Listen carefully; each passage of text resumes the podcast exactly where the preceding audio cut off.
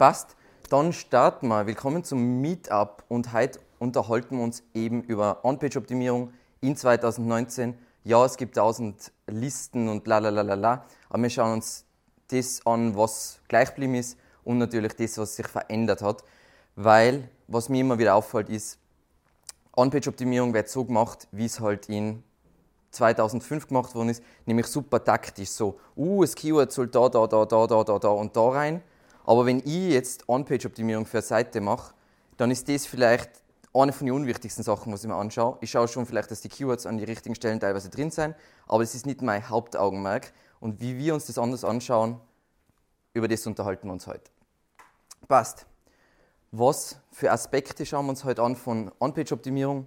Einmal Ganz am Anfang machen wir eine kurze Definition, weil da habe ich gemerkt, gibt es ein paar Unklarheiten. Aber dann schauen wir uns aus meiner Sicht den wichtigsten On-Page-Ranking-Faktor an. Suchintention wieder mal, weil ähm, ich gemerkt habe, dass die meisten Leute noch nicht ganz verstanden haben, wie es funktioniert.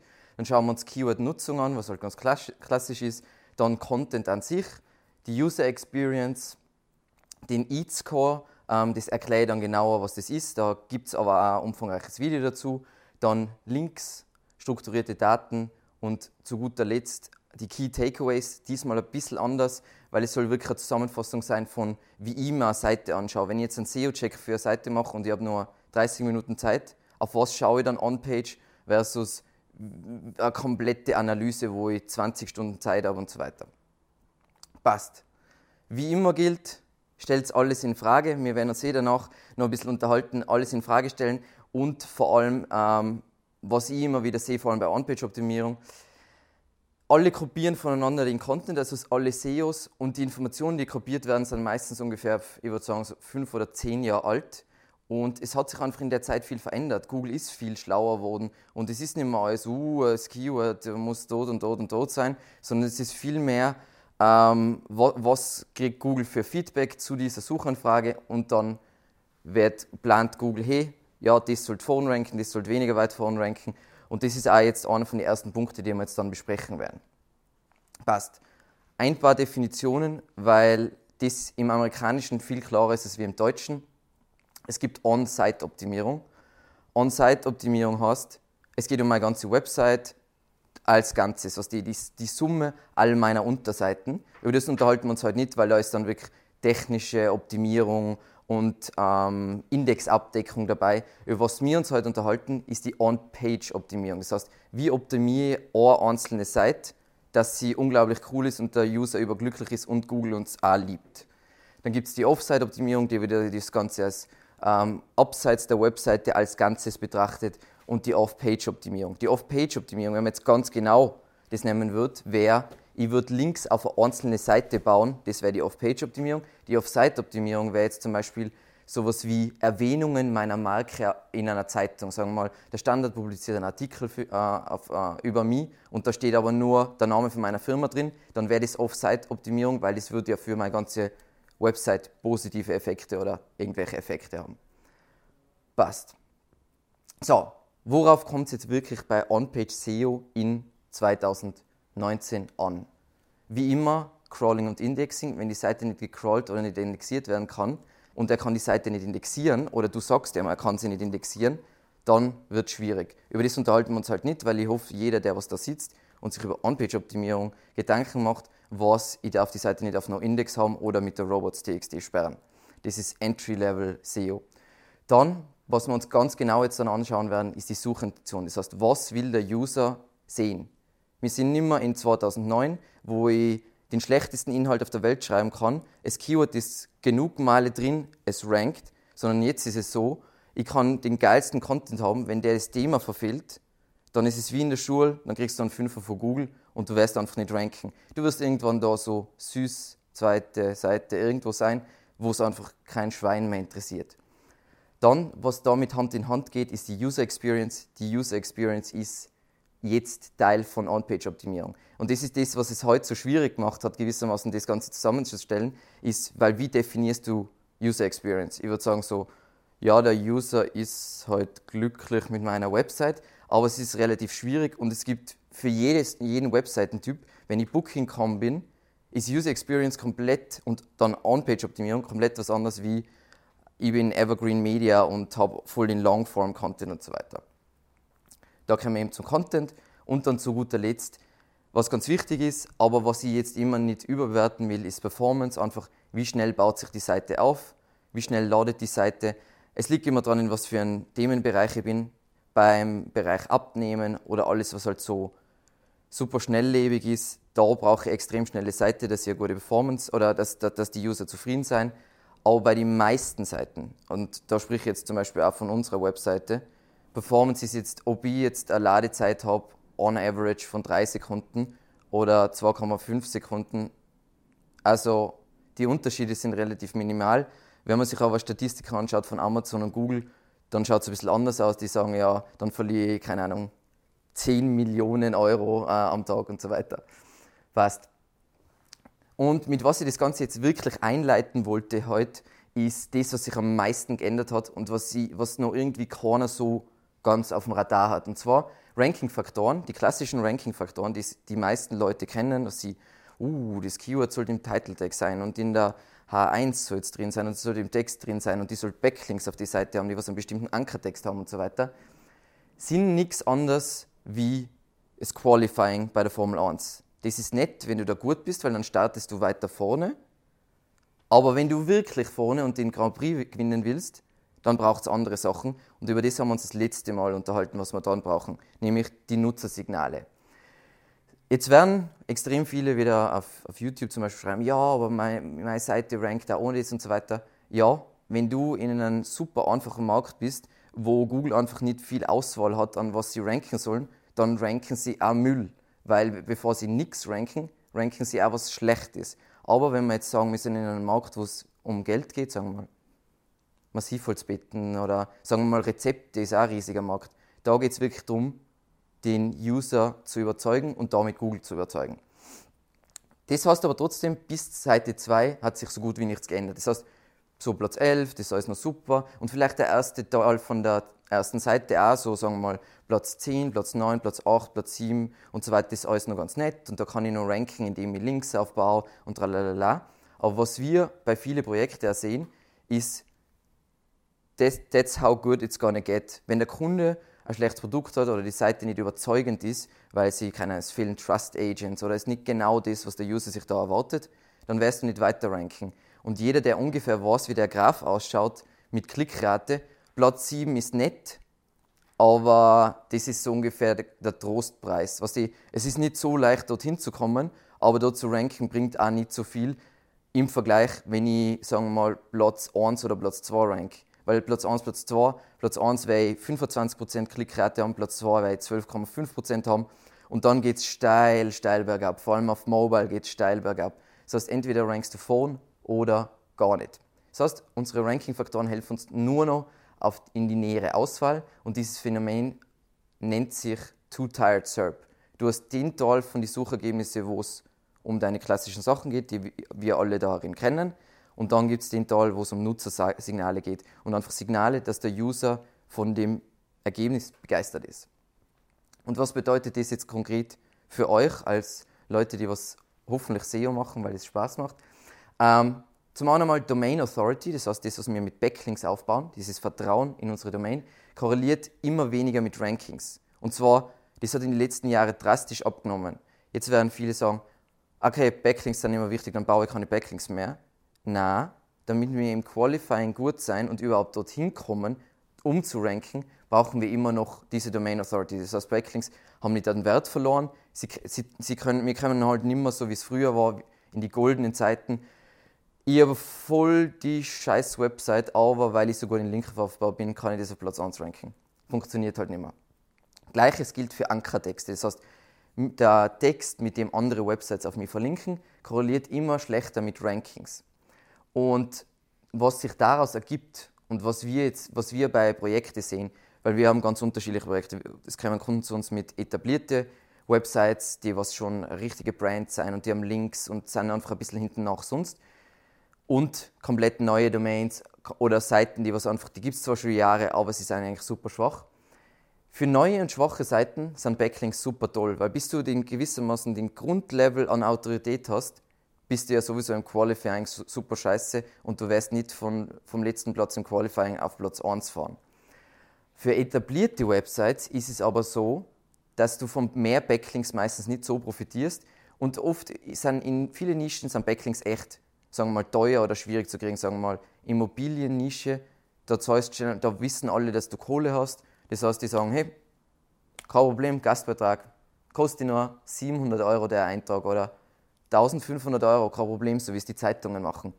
Aber bei etablierten Websites ist der Return on Investment für Links katastrophal. Was sich da richtig lohnt, ist Arbeit an, am Content, geht natürlich Hand in Hand mit User Experience und einfach die Conversion Rate optimieren. Weil meistens ist es so, dass Seiten, die eine gute Conversion Rate haben, weil eigentlich Conversion Rate heißt schon, der User fühlt sich sicher und er hat gefunden, was er will. Wenn die Conversion Rate gut ist, ist meistens die User Experience gut und damit ranke ich ziemlich gut.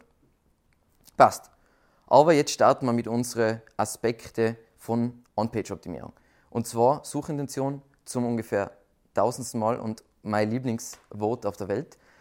Ähm, schauen wir uns mal die Query WordPress SEO an. Ich hoffe, das seht es halbwegs. Ähm, wir ranken auf Platz 1, dann kommt das äh, Platz 2 Yoast SEO. Yoast SEO, wie alle wissen, haben, hat früher WordPress SEO geheißen und immer viele Leute glauben nur, dass es so heißt.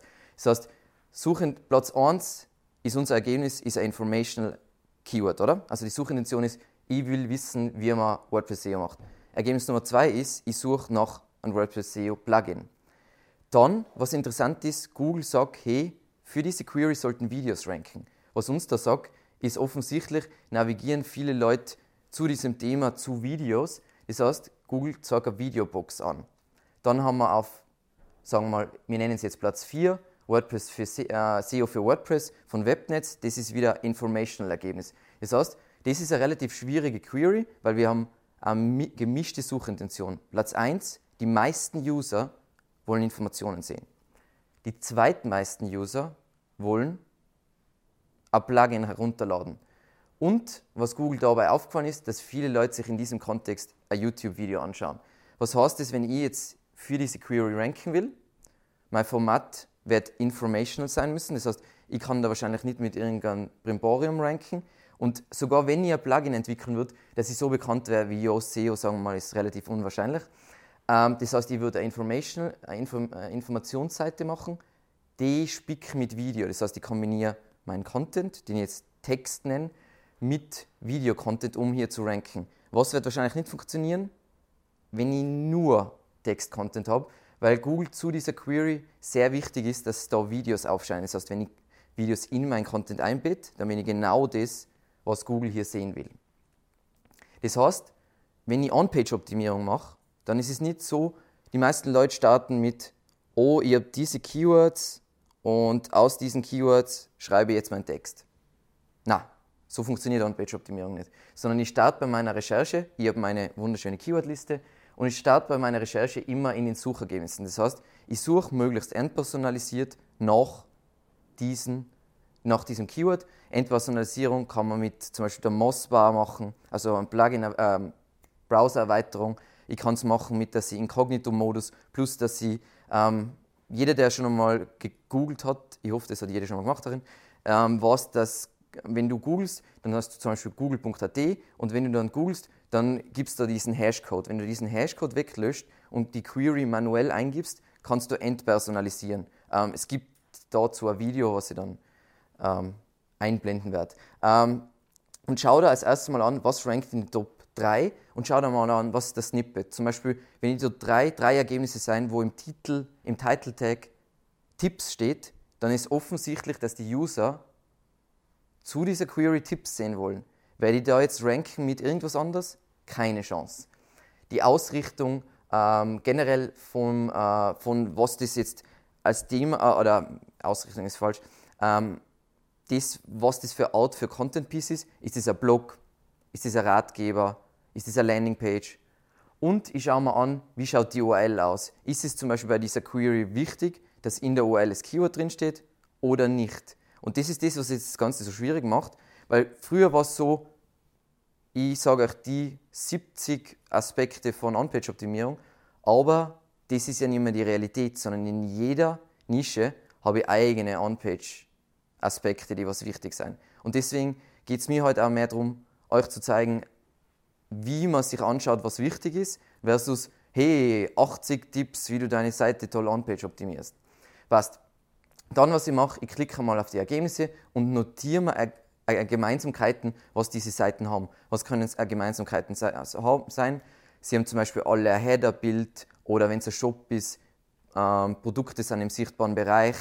Wenn es ein Shop ist, kann es aber auch sein, sie haben die gleichen Filter und so weiter. Und das sind alles Elemente, die was du sonst gar nicht in Verbindung bringen würdest mit On-Page-Optimierung.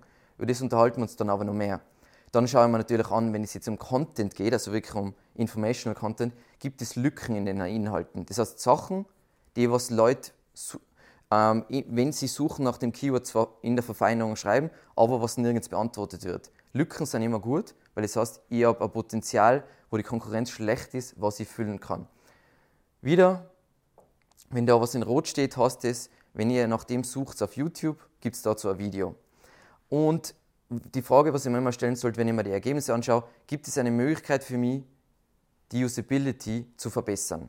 Was mir da als Beispiel einfällt, ist von einem Kunden von uns, die haben halt unterschiedliche Arten von Massivholzbetten und Leute googeln zwar nach Massivholzbett, aber sie wissen noch nicht, was für eine Holzart sie haben wollen.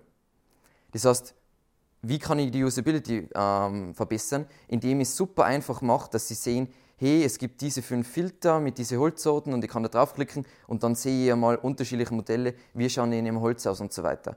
Und deswegen ist es so unvorstellbar wichtig für On-Page-Optimierung, dass ich mir das so überlege. Nicht mehr so, hey, und das Keyword in der H1, das ist so ein minimaler Ranking-Faktor. Wenn die, ich kann, äh, ich kann bei allen Seiten ein Bullshit H1 machen, trotzdem ranken, wenn ich die Suchintention so triff, wie wir es uns jetzt da anschauen. Was dabei natürlich wichtig ist, ist Keyword-Gruppierung. Das heißt, wenn ich die Keyword-Recherche mache, muss ich mir überlegen, welche Keywords haben die gleiche Suchintention. Ein Beispiel. Du würdest sagen, das schauen wir uns später dann noch an, das Keyword E-Commerce SEO und SEO für Online-Shops hat die gleiche Suchintention, oder? Aber in der Realität haben sie eine komplett andere Suchintention. In die Top 10 ist kein einziges Ergebnis gleich. Und das sind so Sachen, die was du da bei der Keyword-Recherche. Deswegen, ich hasse, wenn wir von unseren Kunden Keyword-Recherchen, oh, das ist ein neuer Kunde und er schickt mir Keyword-Recherche mit 6000 Keywords, dann sage ich, das kannst du in den Müll schmeißen, schick mir die 30 wichtigsten Keywords und dann schauen wir an, was um das Keyword, was ist der Cluster. Das heißt zum Beispiel, ähm, sagen wir mal, was ist SEO und wie funktioniert SEO, hat eigentlich so ziemlich die gleiche Suchintention. Das heißt, ich kann die beiden Keywords mit einer Seite ranken. Da wird es natürlich ein Hauptkeyword geben, was mehr Volume hat, und dann wird es sekundäre Sachen geben. Wenn ich das jetzt mache, dann fragt mich immer jeder, hey, woher weiß ich, wann ich eine eigene Seite für ein Keyword brauche. Weil zum Beispiel bei E-Commerce SEO und SEO für Online-Shops braucht ihr eigene Seiten. Und was wir da verwenden, ähm, ich habe vorher keinen Namen dafür gehabt, aber ein cooler SEO aus Amerika hat dafür jetzt einen Namen, nämlich ist der Content Overlap Score. Das heißt, ich schaue mir an, von zwei, von zwei Keywords, wie ähnlich sind die Suchergebnisse. Das heißt, ich schaue mir das hoffentlich entpersonalisiert an und schaue mir an, wie ähnlich sind die Suchergebnisse. Sind da 50% von den Ergebnissen gleich, dann kann ich wahrscheinlich Boards mit der gleichen URL ranken. Ähm, und eben der Content Overlap Score sagt uns also, was zusammengehört, welche Keywords und wofür du eine eigene Seite benötigst. Und die Regeln dafür sind, über 50% kannst du immer die gleiche Seite. Wenn 50% von den Top 10 identisch sein, kannst du es wahrscheinlich mit der gleichen Seite ranken, also mit einer URL. Das heißt nicht so wie die meisten Affiliates das machen, für jede blödsinnige Keyword-Variation machen sie eine eigene Unterseite, sondern du machst wirklich, hey, ähm, das Keyword SEO-Check ranke ich mit einer Seite und das Keyword SEO-Analyse kann ich mit der gleichen Seite ranken. Und das Keyword SEO-Audit kann ich auch mit der gleichen Seite ranken, weil das ist alles das Gleiche und User, die nach diesem Keyword suchen, wollen alle das Gleiche erreichen. Das heißt, ich mache nicht drei URLs, ich mache nur eine URL.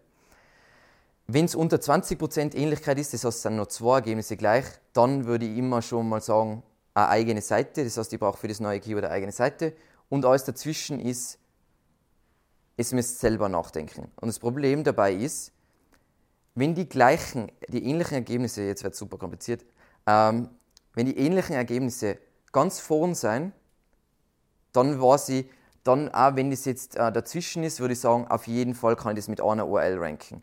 Wenn aber die gleichen Ergebnisse sich eher hinten in den Suchergebnissen, also weiter unten in den Suchergebnissen ansiedeln, dann würde man überlegen, vielleicht trifft ich da nicht 100% die Suchintention, dementsprechend mache ich für diese eigene Seite und decke genau das ab, was der User laut den Top-Ergebnissen dort sehen will. Passt. Und da haben wir eben das Beispiel mit Shop SEO und E-Commerce SEO, was aus meinem logischen Verständnis mache ich da Keyword-Recherche und sage so, das ranke ich mit einer Seite. Kein Problem. Und wenn wir uns das jetzt anschauen, ich habe jetzt nicht das Ganze auf, ähm, auf ein Blatt draufgebracht, weil dann wäre das ungefähr in so Minischrift, dass es kein Mensch mehr lesen kann. Ähm, aber es, könnt, es müsste man jetzt vertrauen, dass die anderen Ergebnisse auch unterschiedlich sind. Auf jeden Fall ist da kein einziges Ergebnis dasselbe. Und das zeigt mir, für diese zwei Keywords brauche ich zwei unterschiedliche Seiten. Ähm, das Schwierige jetzt ist in dem Fall, ich habe das jetzt nicht tiefergehend analysiert, ähm, das Schwierige ist jetzt da zu unterscheiden, was User da unterschiedlich sehen wollen, weil da habe ich jetzt die häufigsten SEO-Fehler, dann kommt unser Ergebnis, was eigentlich eine Komplettanleitung ist, und dann habe ich nur eine Komplettanleitung und bei dem anderen kriege ich wissenschaftliche Artikel, das ist ja so eine, Box, die was Google bei manchen Queries ausspielt. Ähm, dann habe ich aber von Ranksider E-Commerce SEO, was sollten Sie beachten, klingt für mich nach einem Ratgeber. Und dann habe ich so optimierte, das heißt, aus irgendeinem Grund bevorzugt Google andere Ergebnisse bei dieser Query was müssten wir jetzt da machen? Man müsste sich das alles anschauen, auf jeden Fall mal Top 4 bei beiden und sagen, hm, was ist jetzt der Unterschied? Welche Gemeinsamkeiten habe ich das? Und so gehe ich das Ganze an. Passt. Was schaue ich mir jetzt konkret an, wenn ich jetzt die Suchintention analysiere? Eben den Snippet, also den Title Tag und die Meta-Description. Steht da überall Anleitung drin? Steht da überall Tipps drin? Steht da überall drin Kaufen? Steht da überall drin Erfahrungen? Steht da überall Test? Das sind alles Sachen, die was implizieren, was der User erreichen will. Dann schauen wir den Seitentyp an. Ist das eine E-Commerce-Kategorienseite? Ist es eine E-Commerce-Produktseite? Ist es ein Ratgeber? Ist es ein Blogbeitrag? Ist es eine Landingpage? Ist es die Startseite? Und so weiter. Dann, was natürlich heutzutage, und da werden wir eh noch mehr darauf eingehen, ganz essentiell ist, ist, was spielt sich above the fold ab? Was sehe ich auf den ersten Blick? Ähm, Im letzten Video, in diesem SEO-Check-Video, da haben wir uns von so äh, einem Portal zu Ferienhäusern haben wir uns angeschaut, Schwedenliebe. Und das Problem, was die gehabt haben, all ihre Konkurrenten, die schauen wir uns dann jetzt kurz an, glaube ich. Genau. Ähm, all ihre Konkurrenten äh, haben above the fold, also das ist das Top-Ergebnis für Ferienhäuser in Schweden. Und das ist der Aufbau von allen Top-Ergebnissen. Das heißt, du hast einen extrem dünnen Header, also das ist super schmal, viel schmaler geht es nicht. Und das ist wirklich, das ist, was ich am ersten Blick ohne Scrollen sehe. Ich sehe Ferienhäuser, ich sehe Bewertungen, ich sehe Google Maps, ich sehe, wir haben insgesamt wie viele Ferienobjekte, ich sehe Filter und es ist ein Kinderspiel, jetzt kurz zu filtern, wann ich anreisen will und so weiter. Aus SEO-Sicht, aus klassischer SEO-Sicht, ist es natürlich ein Scheißhaufen. Weil da ist ja gar kein, wo ist da die H1? Ist da gescheite 1, wo, wo das Keyword drin steht. Und auf der Seite ist ja überhaupt kein Content. Und das ist das, was ich meine. Das Spiel hat sich einfach geändert. Es ist nicht mehr, uh, sondern es ist, was ist die geilste Experience für den User? Und wie cool ist es, wenn du da jetzt die Häuser hast und wenn du drüber fährst, dann siehst du genau, wo das ist. Wie praktisch ist das? Binnen kürzester Zeit habe ich gefunden, was ich habe. Und die Seite, die was ich mir angeschaut habe, hat für die gleiche Page ist da Text. Dass der User landet auf der Seite und da ist Text. Das ist aus SEO-Sicht besser, aber es rankt nicht. Und das ist eben das, was wir uns jetzt da heute ein bisschen genauer anschauen. Eben bei, bei, wenn wir jetzt bei Content sagen, mal, ich habe jetzt wirklich was, äh, ein Informational Keyword, was sich der User weiterbilden will, muss ich mir anschauen, was haben die Top-Ergebnisse für Subthemen, wie sprechen sie den User an, was für Fakten haben sie in ihrem Text und wie ist die Lesbarkeit. Das heißt, ist es eine Textwand, so mit 35-zeilige Absätze oder es ist voll schön aufgebrochen, schön formatiert und so weiter. Und das geht eben Hand in Hand eben mit Usability und was für Medienelemente verwenden Sie. Haben Sie viele Bilder, haben Sie einen Fokus auf Bilder, ähm, haben Sie viele Videos, haben Sie irgendwelche Rechner-interaktive Sachen und so weiter. Das sind ganz entscheidende Sachen. Zum Beispiel, was wir jetzt gerade bei einem Kunden haben, die Top-Konkurrenten haben alle einen Rechner Und wir wollen für das Keyword ranken, aber wir können den Rechner nicht für den Kunden machen, weil der Kunde muss natürlich den Rechner machen, weil, keine Ahnung, wir sind SEOs, ich habe keine Ahnung von dem Themenbereich und die Rechner, wie das funktioniert. Und es ist unmöglich für diese Query, obwohl wir mehr Links haben, obwohl der Text besser ist, obwohl die On-Page-Optimierung ist, die Seite rankt nicht. Die rankt auf Platz 8, aber das ist so weit, wie sie jemals kommen wird ohne Rechner. Und das so wichtig ist die Suchintention. Passt. Wir haben jetzt eh schon geredet über Keyword-Gruppierung eben mit Suchintention, aber ich sollte ja mal grob kategorisieren, was gibt es überhaupt für Suchintentionen, damit ich das ungefähr verstehen kann. Wie gesagt, in der Realität ist die Suchintention viel feiner. Gell? Also in der Realität schaue ich mir zu einer Query an, sagen wir mal der Suchbegriff, was ist SEO? Da schaue ich mir an, was sind genau die Subfragen, was der User wissen will und wo er dann später hin will. So genau schauen wir es an. Aber wenn ich es grob bei der Keyword-Recherche kategorisieren will, dann schaue ich mir an, ist das ein Informational Keyword, das heißt, der User sucht nach Informationen, das heißt, ein langer Text ist da perfekt und viele Informationen, sowas wie Backlinks aufbauen oder Vollspektrumlicht. Dann Transactional ist sowas wie Flug Innsbruck-Berlin oder aber auch Ferienhaus Schweden, ist auch eine Transactional Query. Und da gelten einfach andere Ranking-Faktoren als für ein Informational Keyword. Dann habe ich meine Commercial-Sachen, wo typischerweise ein Shop-Ergebnis rankt. Dann habe ich meine Navigational-Sachen wie Evergreen Media YouTube, wenn ich einen YouTube-Channel suche, oder Kuchen Innsbruck, äh, wenn ich einen Kuchen essen gehen will in Innsbruck. Dann habe ich so Vergleichsqueries, sowas wie Dragon Ball Z versus Full Metal Alchemist Brotherhood, das heißt, ich will Animes vergleichen. Und ich habe so Entscheidungsfindungs-Keywords. Wie gesagt, das sind jetzt nicht die offiziellen Begriffe, sondern es sind die Begriffe, die wir verwenden. Ist sowas wie Daunenkrissen Test, Samsung äh, Galaxy 10 Erfahrungen. Das ist das, wo die Affiliates alle ganz scharf drauf sein, weil du da perfekt als Mittelsmann positionieren kannst und sagst, hey, ich habe einen Daunenkrissen-Test, klick auf meine Affiliate-Links. Passt. Wir haben also diese Kategorisierung und dann muss ich noch viel weiter denken. Nämlich, was ist die langfristige Suchintention? Wenn jemand sucht nach Hausfinanzierung, dann wird er jetzt nicht auf meiner Seite landen und los geht's mit der Hausfinanzierung. Na, er wird einen Prozess durchlaufen. Er wird ähm, vielleicht anfangen mit, er will sich jetzt ein Haus kaufen und recherchieren und so weiter und dann Hausfinanzierung googeln, dann wird er irgendwann irgendwas mit Variable gegen feste Zinsen googeln, dann wird er das googeln und das googeln. Und jetzt in dem Beispiel haben wir Top of the Funnel, das heißt, das ist das, meistens das sind die High-Volume-Keywords für SEO, ist sowas wie Kopfschmerzen, Ursachen. Dann habe ich sowas wie Mid of the Funnel, das heißt, er ist schon ein bisschen weiter, ist, er sucht nach Mittel gegen Kopfschmerzen oder sie ähm, Meditation gegen Kopfschmerzen und dann habe ich Bottom of the Funnel, nämlich da, wo es Geld ist, zum Beispiel Aspirinwirkung. Ich glaube zwar nicht, dass du heutzutage mit Aspirin Geld verdienen kannst, aber zum Verständnis ist das Beispiel relativ gut. Und das ist auch, wo ich muss mir überlegen, weil das entscheidet ja dann, wie ich mein Content anordne. Weil ich will ja, er findet zuerst Ursachen für Kopfschmerzen, dann liest er sich das durch, dann leitet ihn weiter auf Mittel für Kopfschmerzen und dann Aspirinwirkung. Weil was dann passiert ist, der User steigt auf meiner Seite ein und er schaut sich nicht eine Seite an, sondern er schaut sich mehr Seiten an. Und das ist für uns natürlich das Perfekte, weil diese hohe Verweildauer sorgt dafür, dass wir nicht das Problem haben mit Too Tired SERP, nämlich dass wir da hinten ranken mit unseren klassischen Ranking-Faktoren, sondern dass wir gute Nutzersignale liefern, wodurch wir tatsächlich ranken. Zur Erläuterung, wenn was Grünes da steht, dann müsst ihr es bei Google eingeben, weil dazu gibt es einen Ratgeber auf unserer Webseite. Passt. Dann kommen wir jetzt einmal zu richtig, richtig klassischer, bodenständiger On-Page-Optimierung, nämlich Keywords. Haben wir jetzt eh schon geredet, wir wollen pro Suchintention eine Seite, das heißt, dann gibt es keine Kannibalisierung und eine Seite pro Keyword-Gruppe. Das heißt, wenn wir jetzt denken, wir haben eine Suchintention, dahinter steht eine Keyword-Gruppe, nämlich mehrere Keywords, die die gleiche Suchintention haben und dafür brauche ich eine Seite. Grundlegend, sonst habe ich das Problem, dass sich die Sachen kannibalisieren. Dann will ich für jede Seite, die was ich mache, wenn es jetzt eine SEO-relevante Seite ist, also nicht euer Kontaktformular, will ich ein Main-Keyword und zwei bis vier Keywords, die was wirklich wichtig sein.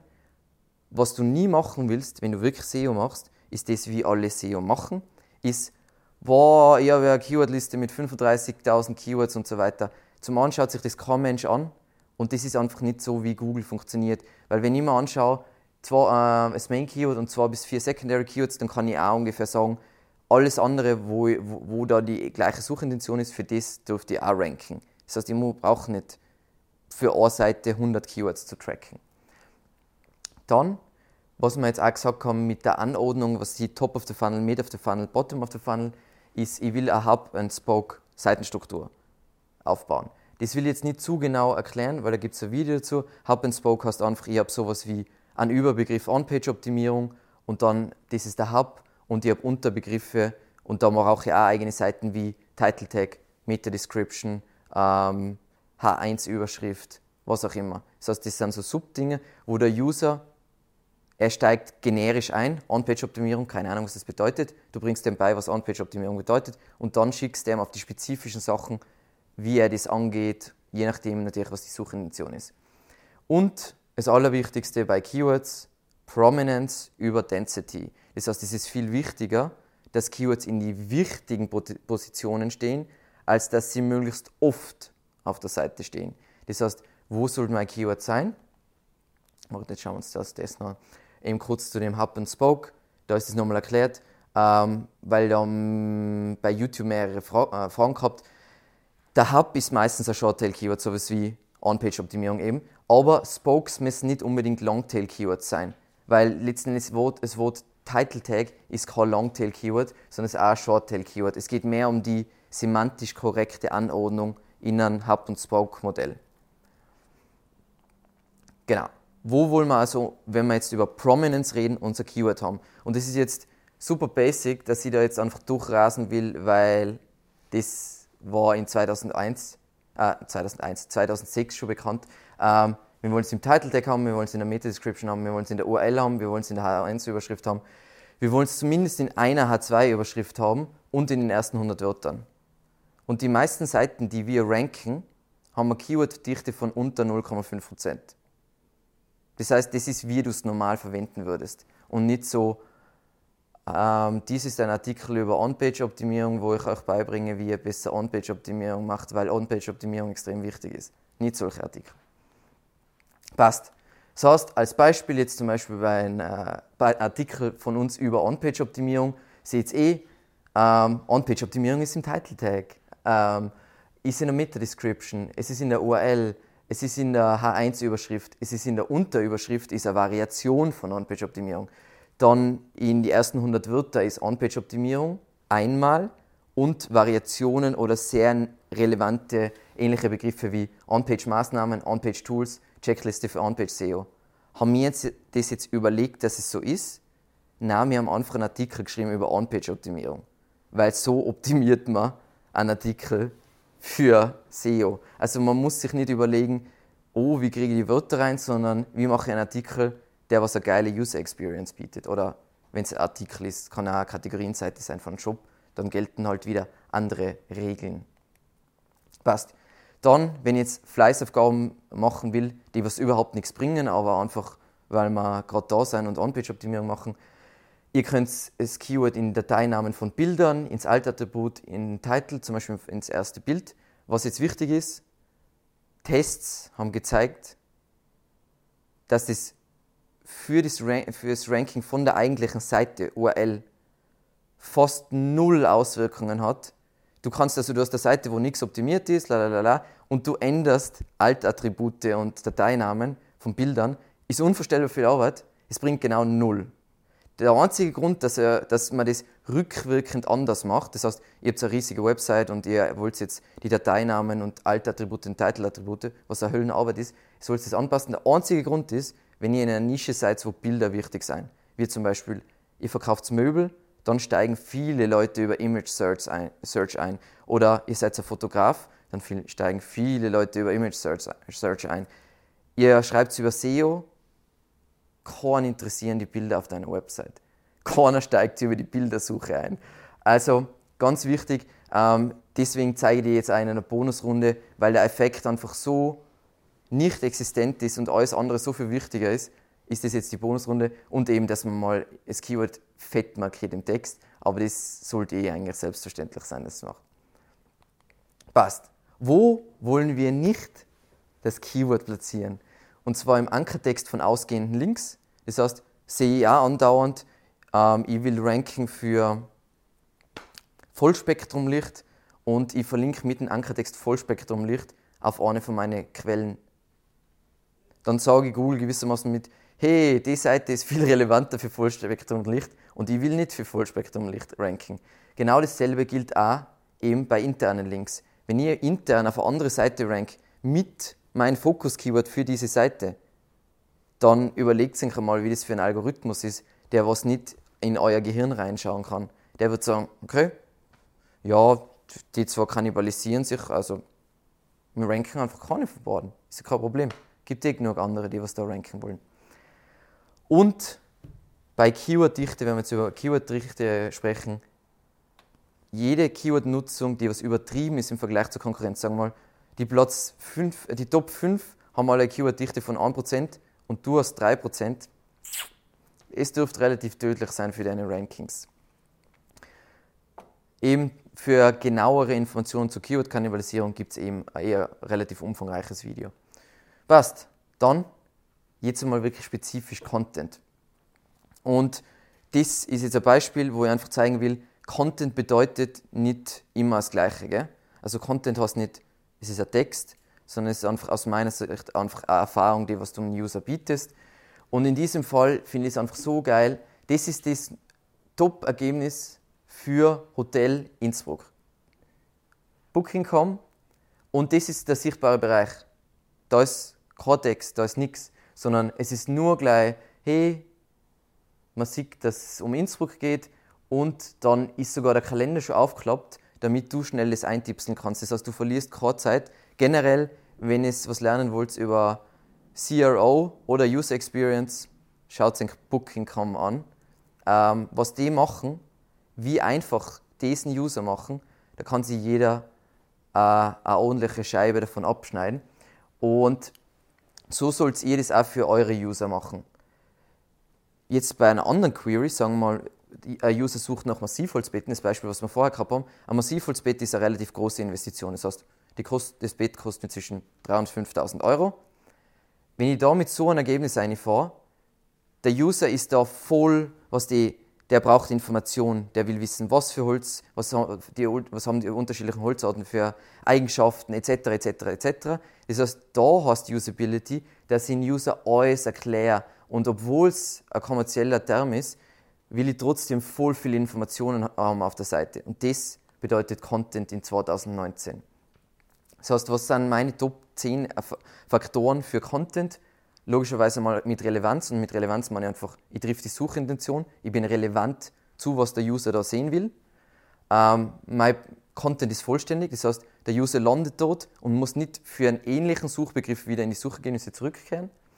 Ähm, wenn, das ist jetzt nicht in jeder Nische wichtig, aber sagen wir mal, ich bin in der Medizin- oder Finance-Nische, dann waren vielleicht, war Genauigkeit ganz wichtig mit Zitate und Quellen. Aktualität ist in den meisten Nischen wichtig, aber sagen wir mal, die Technologie im Bereich Massivholzbetten entwickelt sich jetzt gerade nicht so extrem schnell. Das heißt, Aktualität ist da weniger wichtig wie bei einem Thema, was sie, ähm, es gibt eine neue Therapie gegen was auch immer, was für Krankheit. Das, da brauchst du Aktualität. Und dann natürlich Lesbarkeit bzw. Scannbarkeit. Das heißt, der User soll schnellstmöglich auf der Seite landen und das finden, was er braucht. Und wenn ich jetzt einen langen Content habe, dann ist das natürlich wahnsinnig schwierig. Das heißt, da brauche ich zum Beispiel ein Inhaltsverzeichnis. Bei anderen Sachen, wo jetzt nicht so etwas Umfangreiches nötig ist, muss ich halt schauen, dass die Seite nicht zu lang wird, damit der User gleich sieht, was er braucht. Dann, ich, ich verwende am bevorzugten Multimedia, das heißt, ich verwende nicht nur Text, weil immer, die meisten sind noch, wow, so lange Texte und sind nur in dem Stadium.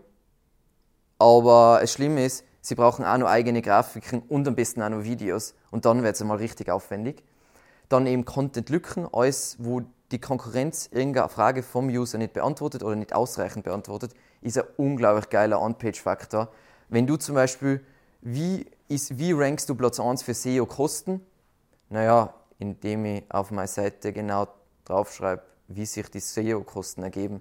Und deswegen ranken wir aus meiner Sicht, es ist kein einziger Link auf die Seite, aber wir beantworten die Frage besser als die anderen und deswegen ranken wir. Dann super Low-Level geschrieben, Ähm, ich glaube, man unterschätzt oder man überschätzt immer die Leute, die was auf, das, auf deiner Website landen. Plus man überschätzt, wie faul man äh, oder unterschätzt, wie faul man selber ist. Ich muss ganz ehrlich sagen, du recherchierst da im Internet und du wirst jetzt nicht da irgendeinen super Expertenartikel, wo du es halbes nicht begreifst und was voll kompliziert geschrieben ist, sondern du willst einfach Informationen, egal in welcher Nische. Außer was sie, du schreibst für schnöselige Intellektuelle, dann ist es vielleicht der Ranking-Faktor, dass du so schreibst. Aber ansonsten immer super einfach geschrieben und eben Beispiele und simple Erklärungen. Und meistens ist was erklären am einfachsten mit einem Video oder mit einer Grafik. Und da ist ein kurzes Beispiel von uns.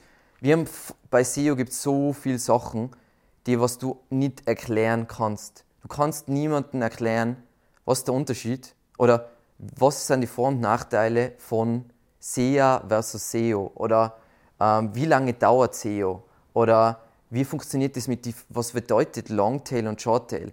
Und mit einer Grafik kann ich das super einfach beantworten. Und deswegen, und es kostet eh nichts. Geht auf freelancer.com, sagt, hey, ich will die Grafik haben und los geht's. 50 Euro, habt eine Grafik für eure Website. Was ist mir jetzt in Sachen Content komplett egal? Sie sehen gerade wieder voll der Hype, aber zum Beispiel WDF, IDF ist gerade äh, extremer Hype. Das, da geht es um Termgewichtung. Das heißt, boah, ich habe die Top 10 Suchergebnisse zu diesem Keyword äh, analysiert und die verwenden das Wort XY 3,5 Mal im Verhältnis zu dem 4,6 Mal. Google ist es herzlich.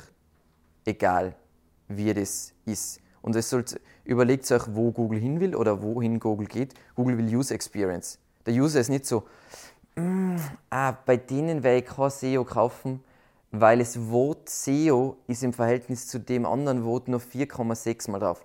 Nein, so läuft es nicht. Gleiche ist mit Latent Semantic Indexing, das heißt, dass du Synonyme verwendest. Jeder, der was einen Artikel schreibt zu einem Thema und sich auskennt und brav recherchiert, der macht die Sachen von selber. Ich muss mir nicht über das Gedanken machen. Für SEO-Agentur ist es voll geil. Ich, ich kann tonnenweise Geld verlangen für eine WDF-IDF-Analyse ich kenne genug SEO-Agenturen, die das machen. Es bringt halt nichts, aber hey, der Kunde checkt es eh nicht. Passt. Dann nochmal allein äh, oder als Fokusthema im User Experience äh, und ein paar Sachen, die was ich damit stark verbinde, ist einen mal SSL, einfach dass der User, du willst nicht, dass ein User in Chrome auf deine Website einsteigt und da steht nicht sicher. Das ist keine gute User Experience. Und dann kann ich auch gleich HTTP 2 anwerfen und meine Website ist ein Stück schneller. Dann, was ich grundsätzlich, ich bin nämlich da nicht so ein Hardcore-Speed-Optimierungstyp. Wenn die Seite unter 4 Sekunden ladet, alles einwandfrei. Ähm, sie sollte responsive und natürlich auf Mobile angenehm sein. Und das sage ich jetzt und dann sagen die Leute, ja, meine Website ist responsive. Der Witz ist, dass sich nie jemand sein Content, den was er dann neu einpflegt, auf Mobile anschaut. Weil meistens, denn die Leute die pflegen das ein auf Desktop, ist ja logisch, ich kann es nicht auf Mobile einspielen. Und dann ist irgendwas, dass eine Box funktioniert nicht auf Responsive. Das heißt, was ich jedem empfehle, was wirklich eine Goldgrube ist, wenn ihr Content einpflegt, sagen wir mal, ihr bloggt oder eine Landingpage und so weiter, schaut es euch nicht nur beim Einpflegen auf Desktop an, sondern schaut es euch wirklich auf Mobile an. Und zwar auf unterschiedliche Devices, von einem uralten was ist, Samsung Galaxy 6 bis ähm, an Samsung Galaxy 10, wie schaut es aus, wie richtet sich das aus? Und so weiter. Weil responsive, ich glaube, die meisten Leute verstehen nicht, responsive ist nicht so responsive, es ist alles perfekt, alles ist göttlich, sondern responsive ist immer ein Kompromiss. In manche, bei manchen Screens ist es besser, bei manchen ist es schlechter. Und deswegen muss man natürlich auch in Google Analytics anschauen, was hat meine Zielgruppe für ein Screen hauptsächlich, weil ich kann es meistens nicht für jeden perfekt machen. Schriftarten ist alles, was die, die Schriften, die was von der Usability den höchsten Score haben, ist Open Sans, Montserrat, Roboto und natürlich die meisten Standardschriftarten, also sowas wie Arial, vielleicht nicht Times New Roman, weil es relativ unangenehm zu lesen. Ähm, dann die Schriftgröße würde, ist natürlich abhängig von eurer Schriftart, aber 15, äh, 15 bis 17 Pixel ist eigentlich immer gut. Und eben Pop-ups und Werbung so angenehm wie möglich, weil wir sind es alle irgendwie gewohnt, dass Werbung relativ aggressiv sein kann, weil die großen Publisher das alles so machen. Und das stimmt, aber die großen Publisher sind auch die großen Publisher. Und da steigen die Leute über die Brand ein und die haben diesen ganzen Faktor. Und den habe ich als Kleiner, habe ich diese Situation einfach nicht. Dann, wenn wir uns spezifisch anschauen, eben User Experience, schaut sich an, was für das Keyword, die Top-Ergebnisse, was haben die für coole Seitenelemente, das können Boxen sein, das können Filter sein, das können Funktionen wie Rechner sein und was bieten die die User für Features. Wenn die, ich sag's euch, der Content, also der Text-Content rettet euch nicht. Was euch rettet, ist die Nutzererfahrung. Dann machst du und dem User die Zielerreichung so einfach wie möglich. Zielerreichung ist natürlich unterschiedlich. Zielerreichung, in meinem Fall, meine ideale Zielerreichung ist, hey, ähm, wir sind eine Big Brand und wir geben dir 50.000 Euro im Monat, um SEO zu machen. Das ist die endgültige Zielerreichung, die ich will.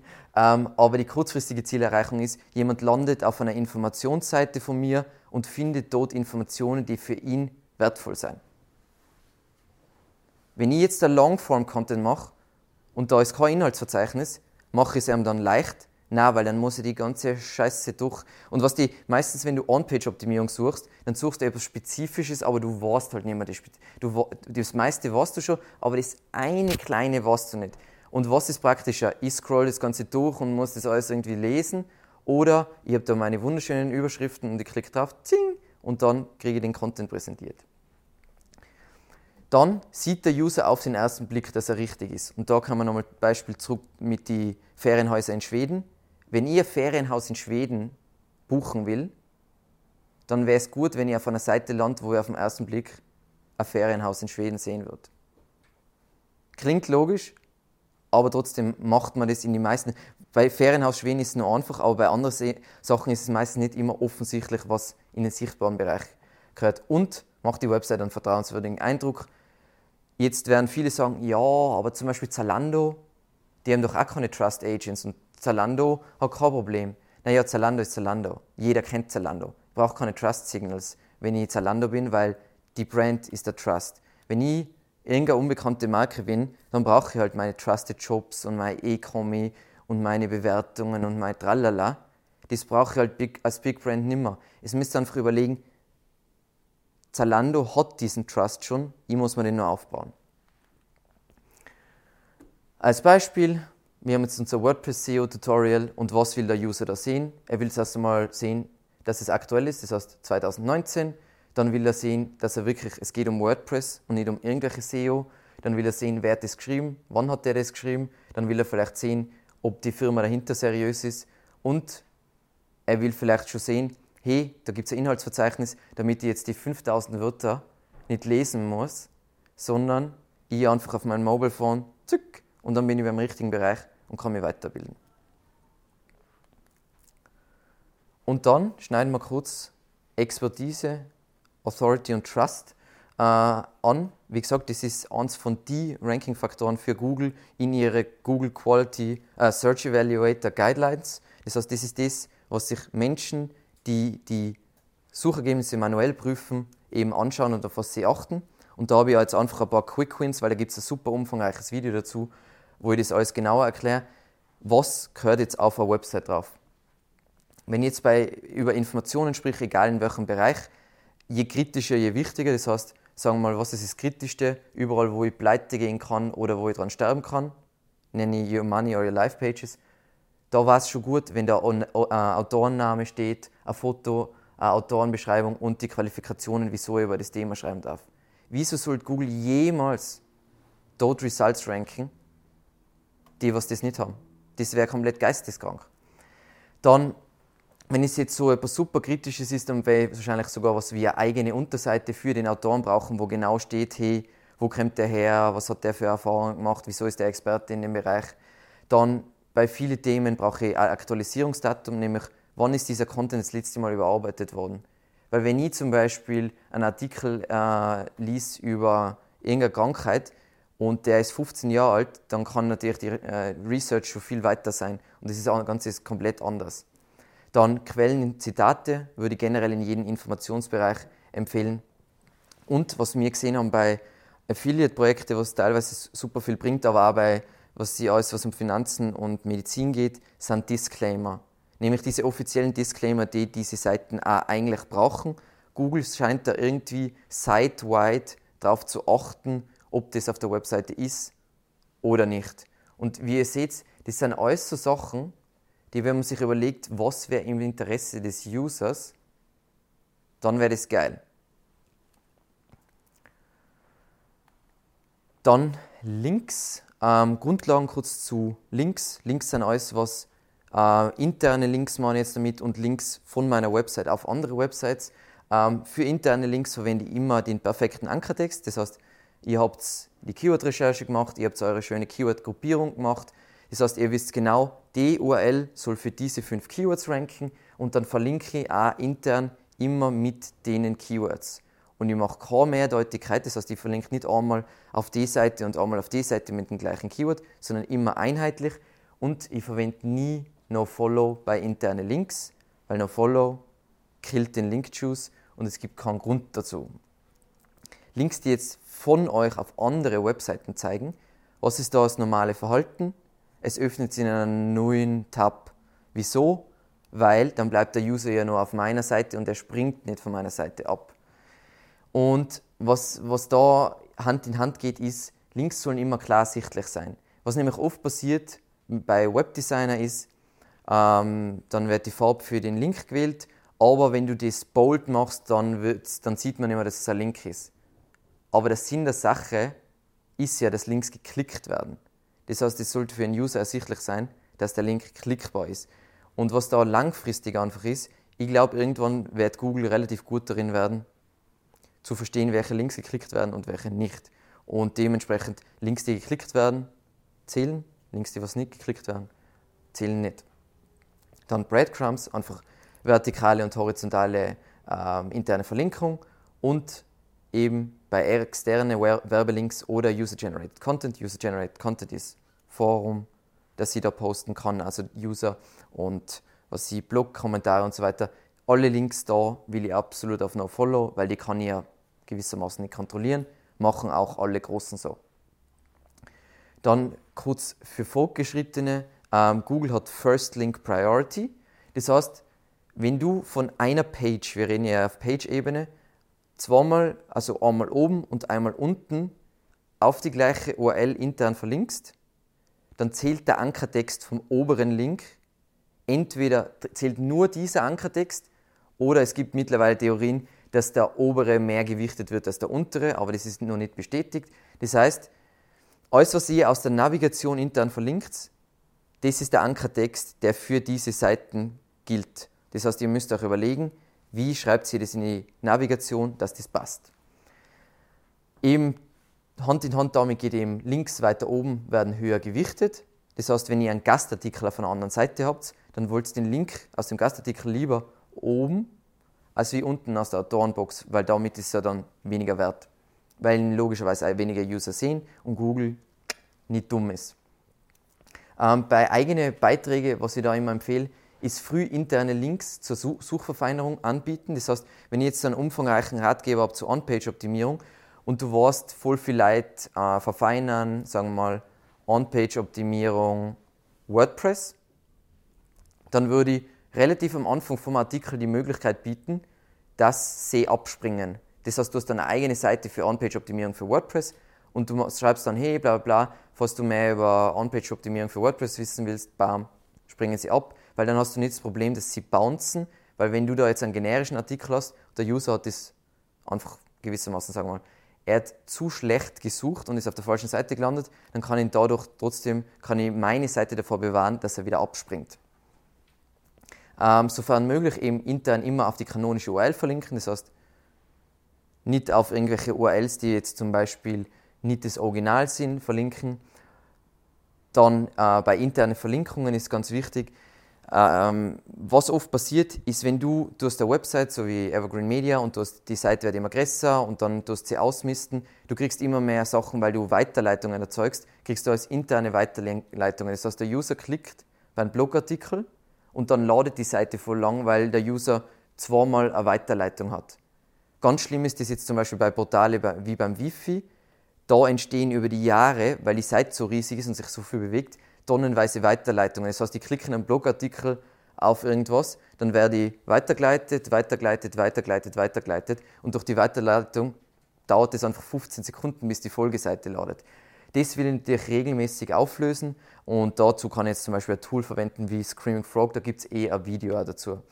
Ähm, und eben was super bad User Experience ist und auch On-Page-Optimierung einfach nicht gerade Best Practice, sind Broken Links. Weil Broken Links, das heißt, irgendwo, wo du auf einen 404er verlinkst, ist immer verlorener Link-Juice. Link-Juice, den du in das Nirvana schickst. Passt. Dann, unser letzter Punkt, sind die strukturierten Daten auf Seitenebene.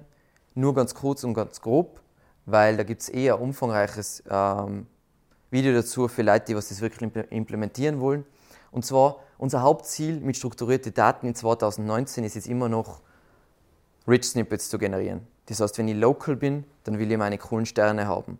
Wenn ich ähm, eine Rezeptseite bin, dann will ich Rezeptergebnisse ähm, in die Suchergebnisse, wo dann ein Bild drin ist und die Zubereitungszeit und so weiter. Und was das aber auch macht, und das ist offiziell bestätigt von Google, ist, es macht die Seite für Google leichter verständlich. Wenn Sie strukturierte Daten haben, können Sie besser targeten, für welche Keywords diese Seite relevant ist. Das heißt, es hat doch einen erheblichen Effekt auf wo du dann platziert wirst in die Suchergebnisse. Es ist jetzt nicht so, oh, das ist voll der Ranking-Faktor, aber das ist wahrscheinlich wieder Teil von diesem Two-Tired SERP-Geschichtel. Wenn du Google sagt, hey, das ist alles ein und frei, bla bla bla, und du hast das an und dann ist es halt nochmal etwas, wo Google genauer feststellen kann, hey, die Seite müssen wir ranken. Das heißt, früher, wie habe ich das gemacht? Ich habe 6% Keyword-Dichte gehabt, damit Google weiß, hey, du bist relevant für das Keyword, keine Ahnung, beste Beispiel, mein Lieblingsbeispiel ist immer Alnatura, ähm, super bekannte ähm, Lifestyle-Brand. Die haben Keyword-Dichte von teilweise 8%, wo jetzt das zweite Wort ist Eichenbetten. Wenn du das liest als User, dann denkst du auch, ja, es ist nicht für mich geschrieben worden, das ist für Google geschrieben worden. Und wichtig ist natürlich bei strukturierten Daten, es muss passen zum Seitentyp und zum Content. Das heißt, es gibt zum Beispiel Article Markup, das werde ich verwenden für Informationen. Dann gibt es natürlich Pro Produkt Markup, das werde ich für Produkte verwenden bei einem Shop und so weiter. Aber es gibt eben schon ein Video dazu und viel interessanter ist jetzt zum Abschluss nämlich die Key Takeaways und das, wo man wirklich darauf achten sollte aus On-Page-Optimierungssicht. Und zwar, das erste, was der User von deiner Webseite sieht, ist der Google Snippet. Und das ist der Title Tag und die Meta Description und natürlich auch die URL. Und wenn du strukturierte Daten hast, vielleicht auch ein Rich Snippet.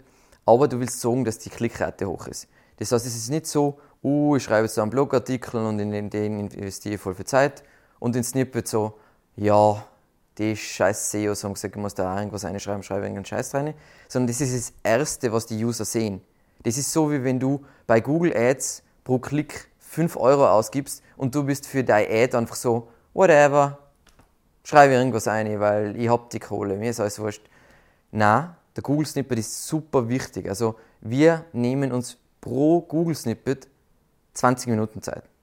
Und das ist ein Title Tag, der was 65 Zeichen lang ist und eine Meta Description, die was 145 Zeichen. Und wir überlegen uns 20 Minuten lang, wie der ausschauen sollte. So wichtig sollte er für euch auch sein, weil sonst kommt der User gar nicht zu euch und das ist alles wurscht. Ist wurscht, ob es rankt. Dann liefere ganz genau, was der User sehen will. Und das heißt, es denkt nicht mehr in Keywords, sondern es denkt in die Person hinter dem Keyword, was will die erreichen, was muss sie da zeigen, was, was rankt derzeit, was machen die. Und wenn die vorne ranken, kann ich versprechen, dass sie offensichtlich was richtig machen. Und deswegen orientiert es euch auch an denen. Das heißt, es gibt euch, natürlich, ihr könnt eure eigenen Seiten, äh, Sachen auch mit reinbringen, sie, wenn man Vertrieb hat, hat man meistens super coole FAQs, die was man dazufügen kann. Aber prinzipiell geht es einmal darum, zu verstehen, was der User haben will. Sonst ist sowieso alles egal, ob ich da rank, weil auch wenn ich da ranken wird, wird er kommen und dann geht er halt wieder. Dann macht das Konsumieren, und ich meine das Konsumieren, das Konsumieren von den Inhalten, das kann sein Video, Text, Bilder, was auch immer, so einfach wie möglich. Also versteck das Zeigen nicht, sondern mach es einfach simpel, ruhig, aufgeräumt. Und das ist eh etwas, was wir jetzt da nicht abgedeckt haben, weil es zu designmäßig ist. Aber die meisten haben so das Gefühl, auf der Website muss so da muss so viel passieren und da muss voll am besten 35 Elemente und irgendwas bewegt sich und bla bla bla. Aber wenn ihr euch jetzt wirklich große und erfolgreiche Seiten anschaut, jetzt abgesehen von Facebook, aber Facebook ist on the way down, die sind alle relativ ruhig. Weil ruhig ist immer gut, weil es leicht für die Performance, das heißt, ich kann eine schnelle Seite machen, aber es ist auch viel leichter, den User den Fokus zu lenken. Also es passieren 5000 unterschiedliche Sachen auf der Seite. Schaut euch zum Beispiel in dem Kontext einmal Zalando auf Desktop an. Das ist die ruhigste Seite auf der Welt. Das ist alles super klar abgegrenzt. Du hast einen weißen Hintergrund, du hast deine Fotos. Viel mehr ist nicht auf der Seite, viel mehr brauchst du nicht auf der Seite. Und das lädt halt schnell. Eben klassische Faktoren bringen uns eben nur in das Consideration Set, wie man jetzt so schön unter SEO sagt. Das heißt, das ist nur das Qualifying. Das heißt, ja, du willst das Keyword da reinbauen, lalala, aber alles nutzt nichts. Wenn du Top-Rankings haben willst, dann musst du halt auch die entsprechende, weil das andere ist so, hey, ich bin sichtbar, lalala, aber wenn das, was ich mache, scheiße ist, dann sollte ich auch nicht weiter vorn ranken. Und das ist das, was die meisten vergessen, weil sie alle bei On-Page-Optimierung, ich muss das jetzt für Google machen und das ist, oh mein Gott, und lalala. Aber wenn ich mal Seite anschaue, dann schaue ich nur auf Klickrate, Suchintention und lade die Zeit in einer halbwegs schnellen Zeit und meistens rankt es dann. Und ich habe mir nie angeschaut, uh, wie ist die Keyword-Dichte und dieses Keyword in der H1 drin, gibt es überhaupt der H1 oder sind die Überschriften vertauscht? Das ist alles relativ wurscht. Also ich sage jetzt nicht, nicht, dass jetzt irgendjemand denkt, ich sage jetzt, ein Webdesigner darf H1 und H4 und tralala durcheinander mischen, aber das Fixen von diesen Problemen bringt eigentlich prinzipiell fast nichts, wenn du die anderen Sachen vergeigst. Und was wir eben daraus jetzt lernen, ist, es gibt mittlerweile keine magischen Formeln mehr, wie, oh, ich mache jetzt WDF, IDF und dann wird alles gut. Ich habe zwar Textwand, den was User hassen und das ist alles super schlecht gemacht, aber ich habe ja WDF, IDF, das ist alles, ist alles tippitoppi. Und was wir jetzt gerade wieder gelernt haben, ist, du musst verstehen, dass wenn du eine Seite baust, dass Suchanfragen und die Suchintention dahinter sich ändern. Das nennt sich auf Englisch Query Evolution. Die Suchanfragen, wenn du jetzt, du machst eine Seite und du hast eine, Seite, äh, du hast eine Page, die was für dieses Keyword ranken soll, die Suchergebnisse für dieses, diese Query, die können sich ändern. Weil wenn der User, zum Beispiel sagen wir mal, das ist jetzt kein echtes Beispiel, aber das ist ein mögliches Beispiel, sagen wir mal, ich bin ein Anbieter von Massivholzbetten und typischerweise, was da rankt, laut der Suchintention, sind Anbieter, die was Produkte haben zwischen 3.000 und 5.000 Euro. Das ist die Suchintention. Das heißt, ich will ein Massivholzbett kaufen zwischen 3.000 und 5.000 Euro. Aber mit der Zeit werden die Leute ärmer oder sie wollen weniger Geld ausgeben und das sind nicht mehr 3.000 bis 5.000 Euro, sondern es sind nur noch Betten von 1.000 bis 2.000 Euro. Was dann passieren wird, ist, dass dein Ergebnis mit dieser Kategorienseite, wo die Produkte stehen, wird ganz langsam so wegsterben, nenne ich das immer. Ist so, du rankst voll gut, auf Platz 3 ist alles wunderbar und plötzlich fallst du auf Platz 5 und schaust an, habe ich irgendwelche Backlinks verloren, hat sich was geändert? Nein, hat sich nichts verändert.